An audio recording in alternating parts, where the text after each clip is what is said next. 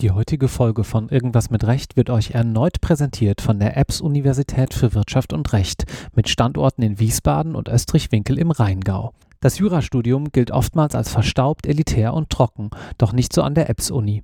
Die Hochschule hat das Jurastudium einer grundlegenden Reform unterzogen. Die juristische Ausbildung erfolgt in thematisch aufeinander abgestimmten Blöcken, in denen sich die Studierenden in kleinen Lerngruppen intensiv mit einem bestimmten Fachbereich auseinandersetzen. Bei der Vorbereitung auf die erste juristische Prüfung profitieren die Studierenden zudem von dem integrierten einjährigen Examinatorium zur Erreichung der persönlichen Bestnote. Und das mit Erfolg. Bereits viermal in Folge, nämlich von 2016 bis 2019, kam der beste Jura-Absolvent in Hessen von der EBS-Universität. Und auch die Prädikatsquote kann sich mit 60 Prozent mehr als sehen lassen. Wer also Interesse hat, einen Blick über den Tellerrand zu werfen und sich für ein privates Jurastudium begeistern kann, der sollte auf www.ebs.de www.edu oder im Profil auf LTO Karriere vorbeischauen. Vielen Dank für die Unterstützung von Irgendwas mit Recht und nun viel Spaß.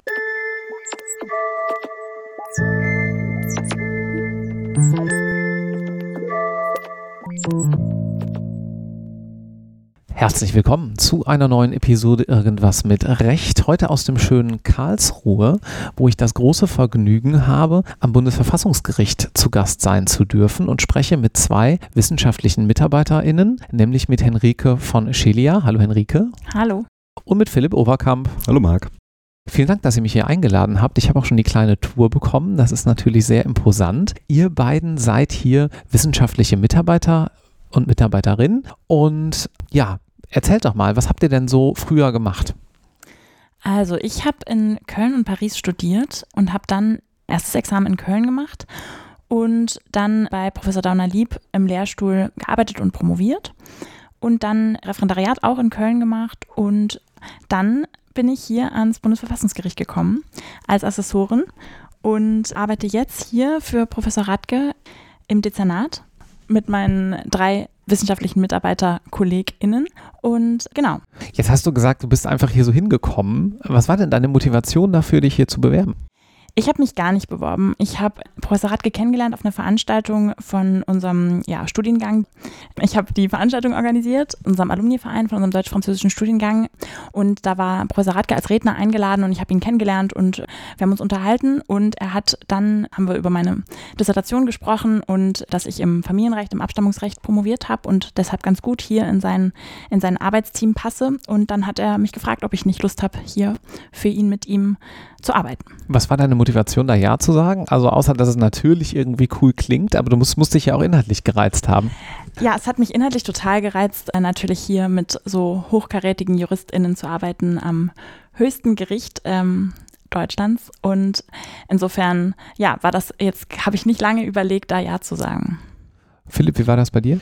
Ja, bei mir fing die juristische Laufbahn in Münster an. Da habe ich studiert und dann hat es mich nach dem Studium, äh, in dem es mich immer schon zum öffentlichen Recht hinzog, ich habe damals im Studium schon am Lehrstuhl, damals von Herrn Professor Ehlers, gearbeitet und bin dann nach dem ersten Examen nach, nach Hamburg gegangen. Erstmal für die, für die Dissertation an der Bucerius Law School bei, bei Herrn Professor Fehling, war da auch wissenschaftlicher Mitarbeiter und habe da ja, mich weiter im, im, öffentlichen Wirtschaftsrecht und eben auch im Verfassungsrecht, ähm, wo ich auch meine, meine Dis dann geschrieben habe, vertieft und habe dann im Referendariat, das ich auch in, in Hamburg gemacht habe, eine Station hier am Bundesverfassungsgericht gemacht. Das geht durchaus und habe auch bei meiner jetzigen Chefin, bei Frau Professorin Britz, im Dezernat damals als Referendar gearbeitet. Und ähm, weil ich mich wie schon in der Dis, ja, oder ich hatte dann auch das große Glück und den großen Zufall, ähm, letztlich genau in der Zeit hier als Referendar ähm, aufzuschlagen, in der der Klimabeschluss, den meine Chefin als Berichterstatterin begleitet hat, ja, in den letzten Zügen lag und da noch so ein ganz klein bisschen auch dran mitarbeiten zu dürfen, was auch sehr gut zu meinen akademischen Themen passte. Ähm, also ich habe auch meine, meine Dissertation im Bereich von Klimaschutzmaßnahmen geschrieben. Das war natürlich ein also es war ohnehin eine tolle Station, auf die man sich als Öffentlich-Rechtler von ganzem Herzen freut, aber das war natürlich nochmal die Kirsche auf der Torte. Hat, hat wahnsinnig, wahnsinnig Spaß gemacht und war wahnsinnig spannend, äh, in dieser Zeit dann als Referendar hier zu sein. Und dann endete diese Station hier leider, dann endete meine Zeit hier leider und dann ähm, habe ich mein zweites Examen absolviert und dann habe ich mir darüber Gedanken machen müssen, was mache ich jetzt mit meiner mhm. juristischen Laufbahn, wie geht's weiter? Und ja, kurz vor meiner mündlichen Prüfung kam dann der Anruf. Hier wäre eine Stelle frei und ob ich mir vorstellen könne, als wissenschaftlicher Mitarbeiter zurückzukommen nach Karlsruhe. Und auch ich musste nicht lange überlegen. Das ist einerseits eine wahnsinnig, inhaltlich eine wahnsinnig spannende Aufgabe. Andererseits ist es aber auch irgendwie von den Personen, die man hier trifft und mit denen man hier zusammenarbeitet, total fordernd, weil es ein super hochkarätiges, spannendes juristisches Umfeld ist und eigentlich alle Leute, die hier arbeiten, natürlich die Richterinnen und Richter ohnehin, aber auch die Mitarbeiterinnen und Mitarbeiter, ganz, ganz viel Spannendes zu erzählen haben. Und ja, dann habe ich auch hier zugesagt. Ich habe da noch, weil eine gewisse Übergangszeit nötig war, ich habe dann noch als Rechtsanwalt gearbeitet in mhm. Hamburg in der Wirtschaftskanzlei, habe auch da so umwelt- und energierechtliche Themen gemacht, also was mich, was mich immer so umtreibt. Und jetzt arbeite ich seit ähm, März diesen Jahres als Mitarbeiter bei, bei Frau Britz. Das heißt, ihr beiden seid sozusagen, ich sag mal, fast unmittelbar nach dem zweiten Examen eingestiegen. Genau. Das ist aber ja nicht notwendigerweise der einzige Weg, wie man hier als wissenschaftliche Mitarbeiterin andockt oder landet, sag ich mal. Das ist sogar eher die Ausnahme, eine ziemliche Ausnahme. Ich würde sagen, es gibt so fünf, sechs äh, von uns, die als, als Bezeichnung gewissermaßen Assessoren sind. Von wie vielen? Von 65 ungefähr, mhm. roundabout, also so um den Dreh. Eigentlich hat jede Richterin, jeder Richter vier Mitarbeiterstellen äh, und der Präsident hat noch eine zusätzlich. Gibt dann halt natürlich noch ein paar Teilzeitstellen. Das ist die eigentlich eine ziemliche Ausnahme. Der Großteil kommt aus der Justiz. Abgeordnete Richterinnen und Richter aus ähm, allen möglichen Instanzen und auch, auch aus allen möglichen Gerichtsbarkeiten natürlich. Und es gibt auch noch ein recht großes Kontingent aus den Bundesministerien insbesondere. Es gibt auch einige Staatsanwältinnen und Staatsanwälte. Also insofern der eigentlich typische Weg ist die sogenannte Abordnung. Also aus dem öffentlichen Dienst dann hier hingeschickt zu werden für zwei, zwei, drei Jahre in der Regel. Was dann eine Station ist sozusagen in deiner Richterlaufbahn. Genau. genau ja. ja. Okay. Macht das einen Unterschied in eurer täglichen Arbeit äh, für euch? Eigentlich überhaupt nicht. Also natürlich ist eine gewisse praktische Erfahrung, braucht man hier auch. Die haben wir natürlich zwangsläufig nicht, weil wir noch nie am Gericht vorher gearbeitet haben, außer in unserer Referendarszeit. Aber sonst im Umgang mit den, mit den Menschen nicht. Wir haben alle unsere, unsere Stärken und Schwächen und tauschen uns auch darüber aus und haben wirklich im Team auch, können da über, über juristische Fragen diskutieren. Insofern, das macht keinen kein, kein Unterschied in der Hierarchie so. Mhm. Und das ist ja auch durchaus was, was man vielleicht auch so oder ich so vorher auch nicht erwartet hätte, wenn man mir das ja, irgendwie genau. erzählt hätte, wie das, wie, das, wie das hier so funktioniert, dass man in so einem Dezernat sitzt und dann hat man da auch möglicherweise Richterinnen am OLG, am OVG, also die durchaus in der, in der juristischen Laufbahn natürlich schon viel weiter fortgeschritten sind, als wir das sind. Aber es ist tatsächlich einfach ganz klassisch, es sind einfach nur zwei Ebenen. Man hat ähm, innerhalb eines solchen Dezernats, man hat einen Bundesverfassungsrichter, einen Bundesverfassungsrichter und vier Kolleginnen und Kollegen, die dem zuarbeiten und es findet, es ist ja, kann ich Henrike eigentlich nur zustimmen. Das findet auf Augenhöhe statt. Das ist wahnsinnig kollegial und es macht natürlich dann auch irre Spaß. Und dann mhm. bringen wir uns, glaube ich, auch alle mit anderen Perspektiven ein. Das ja. ist vielleicht auch gar nicht so verkehrt, wenn ich das mal so sagen darf, dass wir recht unmittelbar aus dem Wissenschaftsbetrieb eigentlich noch kommen. Wir haben ja beide, beide noch promoviert und auch relativ unmittelbar aus diesen, aus diesen Erfahrungen auch des Referendariats kommen, ist wahrscheinlich auch eine Perspektive, die irgendwo was dazu beitragen kann, weil die Tätigkeit hier eben keine, also natürlich ist es hier ein Bestandteil der Justiz, aber auch nicht, nicht mit den Logiken der, der Instanzgerichtsbarkeit nur, nur erklärbar ist. Mhm. Also das mhm. ist keine rein richterliche Tätigkeit oder, oder eigentlich für sich genommen überhaupt keine richterliche Tätigkeit, die wir haben. Lass uns noch mal auf einen Punkt eingehen, äh, den du, äh, Philipp, eben angedeutet hattest, beziehungsweise wo sich mir fast schon eine Nachfrage aufdrängt. Und zwar, du hast gesagt Klimabeschluss, als du ursprünglich mhm. hingekommen bist. Henrike, dir wird es ja ähnlich gehen. Es gibt bestimmte Beschlüsse, bestimmte Urteile, wo du sagst, naja, du hast natürlich eine gewisse Innensicht und dann gibt es eine mediale oder auch eine öffentliche Außensicht. In Themen, wo ich ziemlich tief drin stecke, denke ich mir dann schon mal, und das soll auch ein kleines bisschen ruhig Selbstkritik vielleicht an uns sein, man muss ja auch verkürzen und so weiter. Oh Mann, das war jetzt aber ein bisschen arg verkürzt oder das hätte man jetzt ausführlicher darstellen können oder vielleicht ist es teilweise sogar falsch dargestellt. Wie geht es dir damit, wenn du dann in der Zeitung über was liest, wo du hier und da dann auch schon mal so ein kleines bisschen tiefer drin gesteckt hast? Ja, das ist, das ist eine spannende Frage, weil ich, ich habe das jetzt gerade mitbekommen bei der Entscheidung zur Masernimpfpflicht in Kindergärten und Schulen mhm. und ähm, an ähnlichen Einrichtungen und war ganz, das lief, äh, Professor Radke war Berichterstatter in dem, in dem Verfahren und ich habe das auch mit begleitet und war jetzt überrascht über den, über den Widerhall, der das in den Medien gefunden hat, weil ich selber gedacht hätte, das war relativ klar, wie das hier entschieden wird. Oder es war, die Linie war vorgezeichnet und es wurden jetzt aber nochmal bestimmte Aspekte gefunden, über die wir hier als Dezernat intensiv ja, diskutiert haben, auch wirklich uns lange Nächte um die Ohren geschlagen haben und das wirklich immer wieder von, von hinten und von vorne und von der Seite nochmal aufgerollt haben, wie man das jetzt, wie man es löst, sowieso schon, wie man dann aber auch, äh, wie man das dann eben auch niederschreibt dem ganzen, der ganzen Entscheidung, wie sie jetzt auch veröffentlicht ist, dem liegt ja ein, ein großes, ein Votum zugrunde, eine, eine, eine rechtliche Würdigung, die noch viel umfassender ist als jetzt das, was veröffentlicht wurde. Das ist ja nur, nur in Anführungsstrichen der Beschluss. Mhm. Insofern steckt dann, stecken da noch sehr viel mehr Erwägungen und auch ja, Alternativideen ähm, hinter, die jetzt gar nicht so an die Öffentlichkeit gekommen sind. Und da ist es interessant, dass, dass einem natürlich dann, wenn man das kürzt, was man machen muss, gar nicht klar ist, was auch am Ende wegfällt, was man an Gedankenschritten vielleicht ja stärker noch hätte darstellen können und vielleicht auch müssen, um, um irgendwie nochmal den Hergang, die Herleitung der Lösung, ja, nochmal zu, noch klarer darzustellen, eben für die Öffentlichkeit, die eben diese Gedankenschritte sonst nicht äh, mitverfolgt mhm. hat, ja.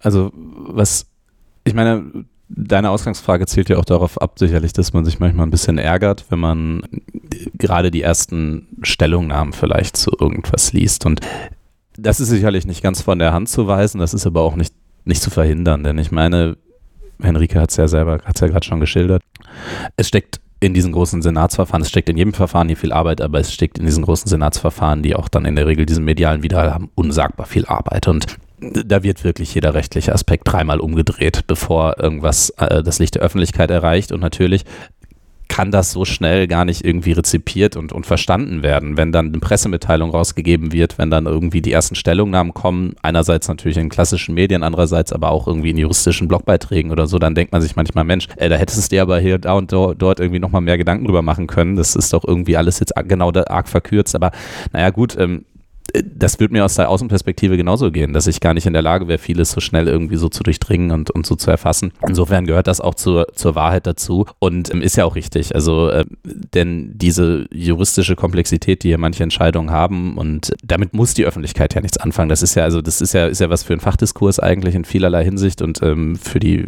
und, und, und nichts, was wo, wo ich jetzt erwarten müsste, dass das in der Presse richtig wiedergegeben mhm. wird. Aber gleichzeitig hat man natürlich, das glaube ich, kennen alle, die irgendwie wissenschaftlich tätig sind, juristisch und gleichzeitig irgendwie schon mal Kontakt zum Beispiel so zur Tagespresse hatten. Da ist natürlich immer so ein so eine Diskrepanz in den irgendwie in der, in der, Wissenschaftskommunikation oder bei dem, was man eigentlich inhaltlich in der, in der vollen Tiefe macht und auf der anderen Seite, wie sowas für die Öffentlichkeit simplifiziert aufbereitet wird. Und diese Diskrepanz ist notwendig, das, ähm, da kommt man nicht drum rum und insofern, ja, ist das eigentlich auch ganz schön.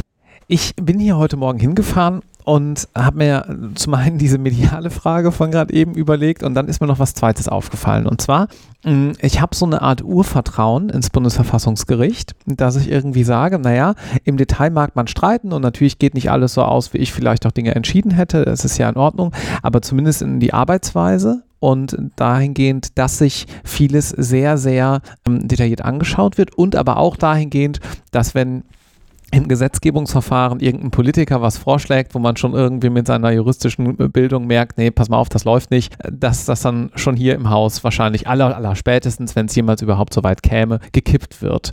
Das Vertrauen sehe ich aber sozusagen fast nur bei Juristinnen und Juristen, weil die auch irgendwie wissen, naja gut, so läuft. Oder bin ich dazu pessimistisch? Philipp, du schüttelst schon um ein bisschen mit dem Kopf. Ja. Ich habe da wahrscheinlich jetzt gar nicht äh, mehr Wissen als du, weil das ja letztlich auch nur damit zusammenhängt, wie nehme ich das wahr. Aber ich habe schon den, ja. genau, ich habe schon den Eindruck, dass das Bundesverfassungsgericht auch in Zeiten irgendwie großer ja, gesellschaftlicher Polarisierung doch immer so eine sehr auch als Großautor oder in einer Zeit, in der zum Beispiel die Parteien, irgendwie die politischen Parteien doch massiv mit Vertrauensverlust zu kämpfen haben, immer doch als, als Autorität und als vermittelnde Kraft wahrgenommen wird. Das kann sein, dass das dadurch geprägt ist, dass ich eben auch als Jurist sozialisiert bin, genau wie du. Aber ich glaube schon, dass das darüber hinausgeht. Es ist natürlich immer eine Gefahr, dass das abnimmt und dass gesellschaftliche Polarisierung, Spaltung, Diskussion, dass das eben auch auf die staatlichen Institutionen abfährt. Aber ich glaube schon, dass das Verfassungsgericht auch gegenüber vielen anderen äh, staatlichen Institutionen in der breiten Öffentlichkeit immer noch einen gewissen Vertrauensvorschuss genießt, wenn ich mir auch so die mediale Berichterstattung zu Entscheidungen ansehe. Aber wie gesagt, das ist natürlich ein ein, ein zerbrechliches Gut gewissermaßen. Mhm. Das, ist nicht, das ist nicht in Stein gemeißelt, dass das immer so ist. Und das hängt natürlich auch mit den Entscheidungen aus diesem Haus zusammen und wie sie in der Vergangenheit gefallen sind und damit, dass dieses Haus natürlich auch in den Entscheidungslogiken überparteilich ist und, und sich eben nicht politisch vereinnahmen lässt. Klar. Vielleicht kriege ich es auch ein Stück weit mit, aber das ist natürlich jetzt auch wieder in der Wolle gefärbt und sehr selektiv. Aber wenn man eben Verfassungsbeschwerden von Bürgerinnen und Bürgern liest, die natürlich ihr Vertrauen in dieses Haus stecken und sich natürlich irgendwie das Gefühl haben, ihnen ist Unrecht geschehen, sonst würden sie sich hier nicht melden und, und das Gericht ähm, dann eben anrufen, dass auch da natürlich, ja, dass da auch auch noch ein Vertrauen ist. Also ich glaube gar nicht, dass das eine Sache ist, die Juristinnen und Juristen exklusiv haben, aber sie ist natürlich bei uns, die vom ersten Semester an den Namen Bundesverfassungsgericht hören und auch ungefähr eine Vorstellung haben, was hier so läuft, ähm, besonders ausgeprägt. Mhm. Also ich würde nochmal jetzt ergänzen zu dem, was du gerade gesagt hast, Philipp, zu den Beschwerdeführenden auf die nochmal zurückkommen. Ich selber war auch überrascht, wie, wie groß da das Vertrauen ist und auch, oder Vertrauen vielleicht anders ausgedrückt, oder wie groß da die, der, der der Anlauf ist, zu sagen, helft mir, ich wurde hier nicht gehört oder mir ist hier Unrecht geschehen, meiner Ansicht nach. Hm. Guckt euch das bitte nochmal an. Ich weiß, ihr guckt da nochmal anders drauf vielleicht, ihr seid das höchste Gericht. Und da war ich überrascht, wie viel da kommt, äh, wirklich an Leuten, die im, im jetzt in Anführungsstrichen im Kleinen un, den Unrecht getan wurde, ihrer Ansicht nach. Mhm. Und das sind nicht nur Juristinnen und Juristen, das sind, ja, das ist, ist jedermann. Mhm. Und das ist, hat mich, hat mich auch, wie jetzt, hatte auch erst vielleicht so ein bisschen den Eindruck wie du, wer kennt das Bundesverfassungsgericht überhaupt? Ich komme auch aus einer Familie mit nicht vielen JuristInnen, insofern, äh, da musste ich auch immer viel erklären und war jetzt eben, wie gesagt, ich war sehr überrascht, dass hier dann doch viele Menschen einfach kommen, um zu, also einfach in Anführungsstrichen kommen und eben sagen, bitte guckt euch das nochmal an. Ja, wo du es gerade ansprichst, auch auf die Gefahr hin, dass ihr jetzt noch mehr Arbeit habt in Zukunft. Was sind denn die Voraussetzungen, um eine Verfassungsbeschwerde einlegen zu können? Also als allererstes, jedermann, jedermann kann das machen. Mhm. Also man, man braucht Klar. keinen Anwalt, keine Anwältin zunächst muss man den innerstaatlichen Rechtsweg erschöpft haben. Das heißt, man muss erst, also wenn wir jetzt mal unser täglich Brot angucken, das sind die meisten Sachen sind Urteilsverfassungsbeschwerden. Das heißt, die Bürgerinnen und Bürger wenden sich gegen eine gerichtliche Entscheidung. Und da muss erst der Instanzenzug durchlaufen werden. Das heißt, man muss alle Instanzen versucht haben, von seiner Rechtsansicht zu überzeugen. Und dann kann man herkommen.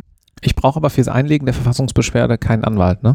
Genau. Genau, an sich sind die Voraussetzungen sehr viel geringer, als man das vielleicht intuitiv meinen würde. Wäre schon mal ein Verfahren irgendwie vom OLG, OVG mit entsprechendem Aufwand, auch mit entsprechendem Kostendruck geführt hat oder das irgendwie als, als Rechtsanwältin, Rechtsanwalt begleitet hat oder auch im Referendariat, der wäre vielleicht auch überrascht, wie einfach es gewissermaßen geht. Henrike hat selber gesagt, steht ja auch so im Gesetz, es kann jedermann, ja, die Voraussetzungen lernen wir alle und vergessen dann auch viele von uns wieder in Staatsrecht 1 oder 2, ja, Zulässigkeit der Verfassungsbeschwerde, da stehen sie ja eigentlich auch alle schon. Aber es gibt eben keinen Anwaltszwang. Mhm. Und wir haben hier auch sehr viele Verfassungsbeschwerden, die von unvertretenen Bürgerinnen und Bürgern eingelegt werden. Und es gibt eben auch keine Kosten. Und das senkt die Hürden natürlich erheblich. Mhm. Auf der anderen Seite, was natürlich wieder, und das hat Henrike ja gerade angesprochen, was natürlich dann als, als ja, gewissermaßen korrektiv wirkt, äh, man muss natürlich alle jenseits des Bundesverfassungsgerichts zur Verfügung stehenden Möglichkeiten der vermeintlichen Grundrechtsverletzung oder der bestehenden Grundrechtsverletzung abzuhelfen, ausgeschöpft haben. Und das heißt in der Regel, ich muss den Rechtsweg so beschritten haben, wie er vor mir liegt. Und da sind dann natürlich eben entsprechende Kostenfragen. Aber an sich sind für sich genommen die Voraussetzungen, hier eine Verfassungsbeschwerde einzulegen, sehr gering. Mhm. Die Chancen, Erfolg zu haben, sind dann natürlich entsprechend schlechter. Lass uns das mal ganz praktisch machen. Wir nehmen uns mal eine ganz offensichtlich hanebüchende Verfassungsbeschwerde. Jeder kann sich jetzt seinen Teil denken. Man hat so seine Pappenheimer ja vielleicht auch in den Medien gesehen. Aber mich würde mal interessieren, wie das aus deiner Sicht dann hier aussieht. Also wann kommt zum ersten Mal die Akte auf deinen Tisch? Was passiert dann damit? Und wann endet so ein Verfahren dann? Also die Verfassungsbeschwerde kommt hier hin, kommt bei der Posteingangsstelle an und kommt dann ins, All, also ins allgemeine Register, sagen wir dazu. Das allgemeine Register besteht aus Rechtspflegerinnen und Rechtspflegern, die sich die Verfassungsbeschwerde erstmal so anschauen und gucken, ob es ganz offensichtliche Unzulässigkeitsmängel gibt. Zum Beispiel die Frist ist nicht ein, die Monatsfrist ist nicht eingehalten, falls es sich um eine Urteilsverfassungsbeschwerde handelt. Und gibt dem Beschwerdeführenden dann einen Hinweis zu sagen, ich glaube, die Verfassungsbeschwerde ist unzulässig mhm. und wird keinen Erfolg haben. Und wenn sich dann der Beschwerdeführende, die Beschwerdeführende nicht mehr, nicht mehr melden, dann wird die noch fünf Jahre lang aufbewahrt und dann passiert auch erstmal nichts weiter. Mhm. Wenn sie aber sagen, nein, ich bin der festen Überzeugung, die ist zulässig, dann kommt sie dann zu uns, dann wird sie zugeteilt in, in das jeweils zuständige Dezernat nach einem vorher festgelegten ja, Zuständigkeitsverteilungsplan. Der ist festgelegt, welcher, welcher Richter, welche Richterin für eben dieses Thema, dieses mhm. Problem mhm. zuständig ist. Recht auf den gesetzlichen Richter, Stichwort. Mhm. Ganz genau. Und dann wird die Akte angelegt und kommt dann zu uns in die Dezernate. Mhm. Und dann kommt sie zu uns wissenschaftlichen MitarbeiterInnen, die die Akte bearbeiten und ein eben sogenanntes Votum erstellen. Und dieses Votum, dann stellt sich die Frage, ob es eben eine Kammerentscheidung ist oder eine Senatsentscheidung. Beim Senat entscheiden dann acht Richterinnen und Richter des ersten oder zweiten Senats und in der Kammer sitzen dann drei, drei Richterinnen und Richter. Mhm. Und Wovon ist das abhängig? Stark vereinfacht gesprochen, also die ähm, Voraussetzungen für die Möglichkeit einer Kammerentscheidung stehen auch im Bundesverfassungsgerichtsgesetz, ich glaube 93c ist das, aber stark vereinfacht gesprochen hängt es letztlich an der Frage, ob es grundsätzliche verfassungsrechtliche Fragen Mhm. gibt, die zu klären sind im Rahmen dieser Entscheidung. Und wenn es grundsätzlich verfassungsrechtliche Fragen eben gibt, dann wird diese Entscheidung der Senat treffen. Wenn diese Fragen schon geklärt sind, völlig unabhängig jetzt davon, ob das angenommen wird zur Entscheidung oder nicht, aber wenn diese Fragen schon geklärt sind, dann kann man das gewissermaßen schlanker in der Kammer machen. Okay, sagen wir mal, es wäre weiterhin so ein einfacher Fall, den du zwar bearbeiten musst, der aber dann in der Kammer entschieden wird. Du sagst, du schreibst natürlich deutlich mehr als wird nicht angenommen. ja, Was denn genau? Also jetzt äh, natürlich abstrakt, aber wie muss man sich dann deine Arbeit vorstellen?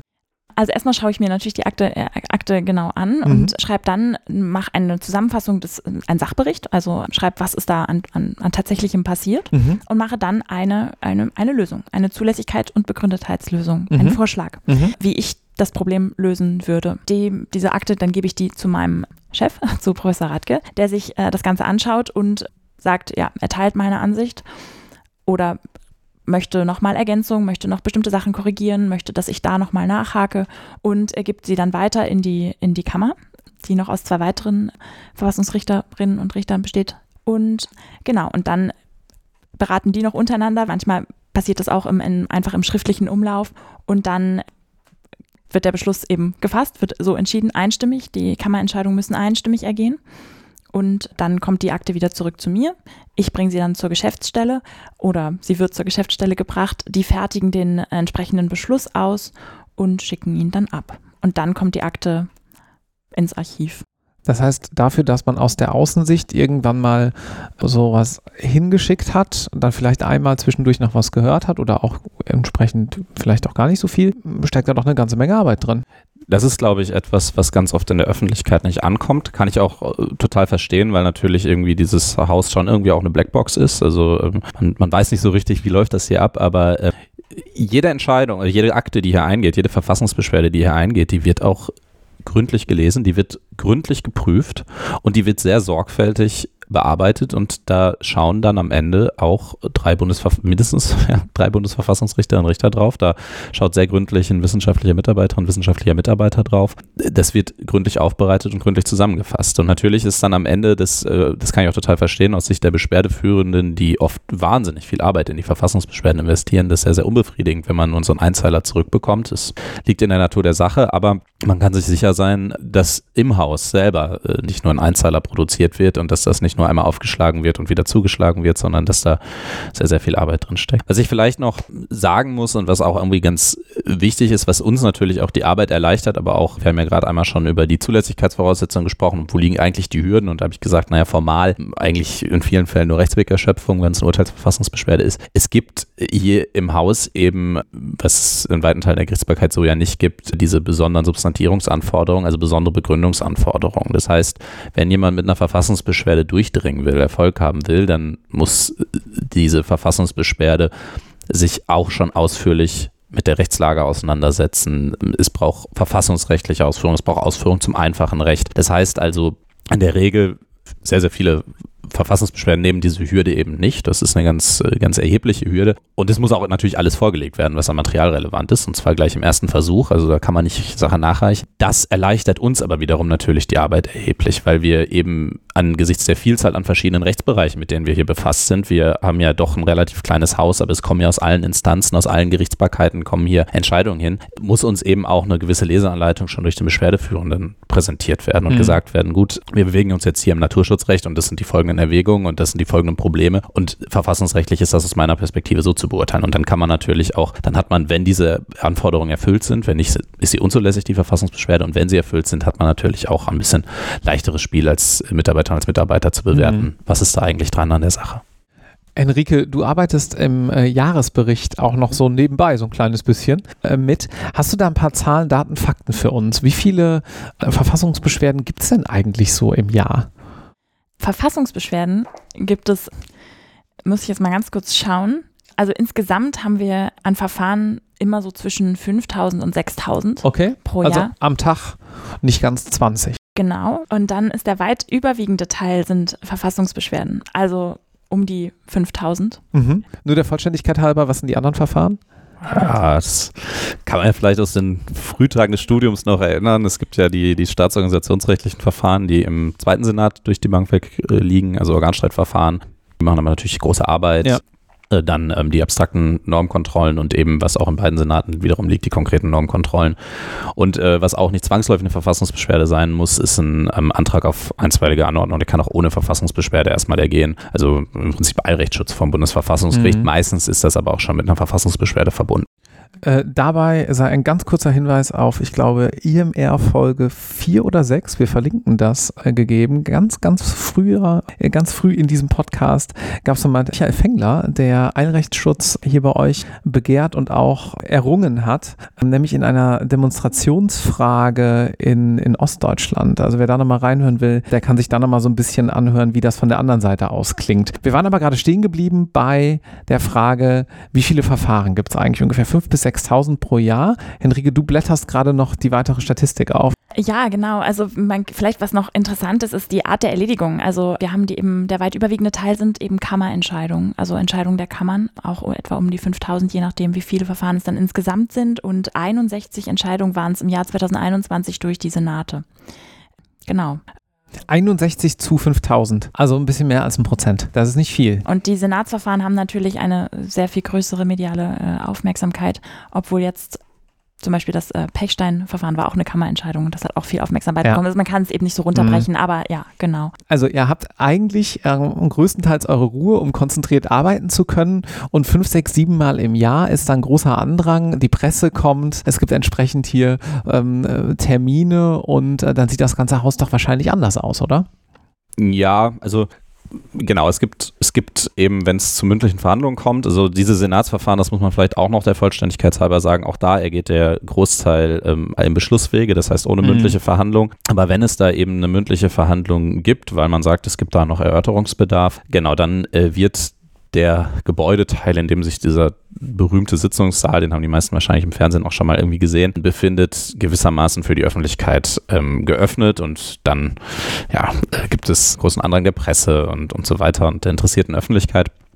Wenn wir wollen, haben wir hier im Mitarbeiterteil dann trotzdem unsere Ruhe, weil der bleibt verschlossen gewissermaßen. Also mhm. Also die anderen Teile des Gerichts äh, werden dann nicht geöffnet, aber es ist natürlich schon so, dass äh, wir uns das Spektakel selber auch oft ansehen. Äh, insbesondere natürlich, wenn wir mit der Sache befasst sind, dann mhm. ist das auch notwendig. Und auch ansonsten passiert das ja hier nicht ganz so oft. Also ähm, da werden auch immer einige von uns dabei sein bei den mündlichen Verhandlungen und auch bei den Urteilsverkündungen. Aber genau, so ein paar Mal im Jahr, ich denke fünf, sechs, sieben Mal, das passt schon in etwa im Moment, wird das hier gewissermaßen, ja, zum, oder ist hier die Öffentlichkeit präsent, ja. Mhm. Und man kann ja auch als, also es sind natürlich viele MedienvertreterInnen dann auch da, aber es, man kann auch als einfache Bürgerin, einfacher Bürger sich anmelden und kommen und zuhören. Die Plätze sind begrenzt und der Sitzungssaal ist immer kleiner, als man, als man denkt. Auch im Fernsehen wirkt er immer größer, als, als, als er eigentlich ist. Deswegen, man muss sich dann weit im Voraus interessiert zeigen, aber da reicht dann im Zweifel, kann man auch einfach eine Mail schreiben und bitten, dass man kommt. Dann gibt es natürlich Sicherheitskontrolle und so weiter, aber das ist, ist möglich, ja. Ja, auch gut zu wissen. Überhaupt, also es muss ja nicht das Bundesverfassungsgericht sein, aber geht in eurer juristischen Ausbildung regelmäßig mal ins Gericht. Das hilft einfach ungemein, so ungemein ja. zu sehen, wie das dann tatsächlich abläuft. Natürlich ist das ein kleines bisschen anders als in der Theorie, aber es gibt auch echt viel Motivation, finde ich. Total. Ja. Das kann ich auch nur unterstreichen, ja. Und es gibt einem eine Vorstellung davon, wie Justiz funktioniert. Und das ist letztlich zumindest in den klassischen justiziellen Berufen, egal ob man Rechtsanwalt wird oder, oder eben in die, in die Justiz geht oder in die Verwaltung, ganz, ganz relevant für alles. Und es ist, ja, es ist in der, äh, das ist etwas, was man im Studium eben so noch nicht mitbekommt. Nee. Also kann ich, schließe mich uneingeschränkt, schließe ja. mich dieser Empfehlung an. Ich mich auch. Sagt man, braucht ihr eigentlich hier noch mehr Bewerbung oder laufen die Leute euch ohnehin äh, hier äh, alles ein? Also das meiste muss man sagen, ja, also Referendarsausbildung gibt es hier auch, obwohl man hat keinen Anspruch, hier irgendwie eine, eine Referendarsausbildung Station absolvieren zu können. Es sind aber regelmäßig Referendarinnen und Referendare hier für die Wahlstation meistens. Ansonsten wissenschaftliche Mitarbeiterinnen und Mitarbeiter, ja, natürlich, man, man kann sich immer bewerben, wenn man, wenn man interessiert ist. Wir sind sehr wenige. Philipp hat es am Anfang gesagt. Ähm, deswegen die Wahrscheinlichkeit, also man muss auch sehr viel Glück haben, um hier arbeiten zu können. Ja, Und ich glaube, wie gesagt, dass der Großteil der, der Wege, die hinführen, also wenn man wie wir als Assessoren, als Assessor hier ist, das ist eher auch einer Reihe an glücklichen Zufällen Ja, geschuldet. wirklich. Ähm, äh, ich glaube, der ganz klassische Weg hierhin, und da hängt es dann auch mal ein bisschen von der Landesjustiz ab und wie die Landesjustiz das jeweils mitmacht mit der Abordnung, ist eben der aus der ja, aus der Justiz oder zumindest aus dem öffentlichen Dienst. Aber ich glaube schon, dass die Wege unserer Kolleginnen und Kollegen hierhin doch alle auch ein bisschen unterschiedlich Auf sind. Das kann man so Fall. pauschal nicht sagen. Ich denke aber schon, dass die Arbeit hier und der, die Arbeitsplätze hier ziemlich begehrt sind. Und es hängt auch an der persönlichen Situation ab. Also wir sitzen ja hier in Karlsruhe und eben ähm, das muss auch passen, dann eben hierher zu kommen und hier arbeiten zu wollen, dann eben auch fünf Tage die Woche. Klar, Homeoffice geht auch, ähm, auch stark und hängt dann auch von den Dezernaten ab, äh, wie viel Präsenz dann auch erforderlich ist. Aber je nach, nach der familiären Situation muss man sich eben überlegen, ob man Karlsruhe ziehen möchte oder pendeln möchte oder wie, wie Ja. auch immer das passt. Genau. Man muss da vielleicht so sagen, dass die Tätigkeit hier ja auch für uns nicht und auch für unsere Abgeordneten, Kolleginnen und Kollegen hier keine Dauertätigkeit ist, sondern eben in der Regel zwei, drei, vier Jahre Mhm. in Anspruch nimmt. Also Ja. da muss man willens sein, in dieser Zeit zumindest einen Teil seines Lebens in Karlsruhe zu verbringen. Bin aber ganz positiv überrascht von der Stadt, also insofern Ja. gar nicht so wild. Vielleicht auch nicht bei einer 32-Stunden-Woche. In der Tat, auch das Genau. nicht. Auch das Ja. nicht, Ja. genau. Aber Mhm. ich glaube, dass, dass man da jetzt keine Hemmung hat, viel und, und engagiert zu arbeiten, das eint uns ja alle. Und da muss ich auch sagen, dass die Arbeit macht so viel Spaß, Ja, total. dass das überhaupt kein Problem ist und auch tatsächlich das Leben am sogenannten dritten Senat, wie die Mitarbeiterinnen und Mitarbeiter sich manchmal ganz selbstbewusst äh, bezeichnen, ist auch einfach ein sehr trotz der auch, auch vielen Arbeit ein sehr, sehr schönes Leben. Es gibt auch wahnsinnig viel an sozialen Aktivitäten. Das nimmt jetzt gerade alles wieder so ein bisschen Fahrt auf, Ja. nachdem das ja. pandemiebedingt natürlich recht brach lag. Ja, es ist eben, wir sind hier ein sehr gutes KollegInnen-Team. Wir haben hier, wir sind da wirklich, ja, haben ein tolles Sozialleben auch neben der vielen Arbeit. Ja. Der dritte Senat, habe ich wieder was gelernt. Abschließend würde mich noch eine Frage interessieren, nachdem wir jetzt hier so nett geplauscht haben. Ihr seid ja, wenn ich das so sagen darf, Jura-Nerds im besten Sinne, ja? Ihr brennt da schon richtig für und ihr habt auch Bock und offensichtlich habt ihr ja auch keine schlechten Examina gemacht, sonst wärt ihr auch nicht hier, das muss man ja auch mal dazu sagen. Verratet doch den Zuhörenden, die größtenteils vielleicht noch im Studium und Referendariat sind oder auch den Kolleginnen und Kollegen, die sagen, was hätte ich rückwirkend eigentlich noch besser machen können, mal so euren einen Tipp. Was hat euch eigentlich durch diese Zeit getragen? Was hat euch durchs Examen getragen, dass ihr sagt, ja, ich glaube, das war ganz gut, dass ich das so und so gemacht habe und so ist es dann am Ende auch erfolgreich äh, geworden. Und eine Sache gilt nicht, weil das wissen wir alle, das gehört dazu. Glück, ja, war auf jeden Fall auch dabei. Das ist bei allen so, wo es Ja. gut lief, klar. Das ist jetzt ein, äh, als, als Tipp vielleicht ein bisschen schwierig, aber ich glaube, was unerlässlich ist, ist, dass man Freude an der Sache hat, weil ansonsten wird es schon wirklich eine Quälerei, die, die sich, glaube ich, dann auch nicht lohnt. Ja, würde ich auch unterschreiben. Das hilft denjenigen, die jetzt noch relativ früh dabei sind, muss man fairerweise sagen. Und dass man sich aber auch, glaube ich, selber reflektiert, habe ich eigentlich Spaß an der Sache oder Ja. mache ich das aus Mhm. irgendwelchen anderen Gründen? Es gibt ja auch nicht wenig Leute, die sagen, ja gut, das passt mir jetzt einfach irgendwie statusmäßig oder so. Gut, muss, muss jede Person für sich wissen. Das heißt auch nicht, dass man im Beruf dann keine Freude haben kann, aber ich glaube, für mich wäre diese, diese Examenszeit kaum zu schaffen gewesen, wenn ich nicht diese Motivation gehabt hätte, dass mir das Fach für sich genommen, auch wenn es natürlich sehr, sehr, sehr ätzende Momente hat in der Ausbildung, das ist völlig klar, großen Spaß macht und dass ich mich dafür interessiere und dass ich mich dafür begeistern kann. Und ich glaube, dass man sich fragt, ob das bei einem so ist, es, es, es hilft und dass man dann auch gezielt irgendwie sich die Punkte raussucht, für die man sich besonders interessiert und sagt, das motiviert mich jetzt. Also, dass ich in Mhm. dem Bereich vielleicht irgendwie mal arbeiten kann, dass ich mich dann halt nach der Ausbildung, die ja ganz breit ist, auch spezialisieren kann, dass ich wie in meinem Fall sagen kann, ich mache dann ganz viel öffentliches Recht, ich mache ganz viel Umwelt- und Nachhaltigkeitsfragen, ich mache ganz viel Verfassungsrecht. Das treibt dann auch an und das hilft dann auch in den Bereichen, in denen man sich vielleicht sagt, naja gut, das ist jetzt nichts, womit ich mich mein Lebtag beschäftigen möchte, aber das muss ich jetzt eben noch ein, zwei Mal machen. Ja. Und sich das so ein bisschen vor Augen zu führen, auch wenn man da jetzt vielleicht noch gar keinen konkreten Berufswunsch hat, so wie das bei mir auch war. Ich hatte jetzt nie irgendwie ganz klar vor Augen, was will ich damit machen, aber so grob thematisch schon irgendwie sich so festzulegen und zu sagen, da kann ich mich auch eben fürs Juristische, für sich genommen begeistern. Das ist für mich, glaube ich, eine Triebfeder gewesen und das kann ich jedem empfehlen, sich da wirklich ein bisschen drauf zu konzentrieren. Also wenn ich zusammenfassen darf, vielleicht nicht jetzt irgendwie zwanghaft die Begeisterung herbeiführen, aber dann doch da, wo die Begeisterung vielleicht Mhm. gerade liegt, das ein bisschen mehr zu fördern und auszubauen. Ne? Ja, genau. Ja. Genau. Ja, sich fragen, ob man, man selbst bleibt bei der ganzen Sache, bei dem ganzen. Es ist ja ein langes Studium und äh, eine lange Ausbildung. Referendariat kommt ja noch oben drauf, ob man dann irgendwie, ob man, ob man die Person ist, die man sein möchte.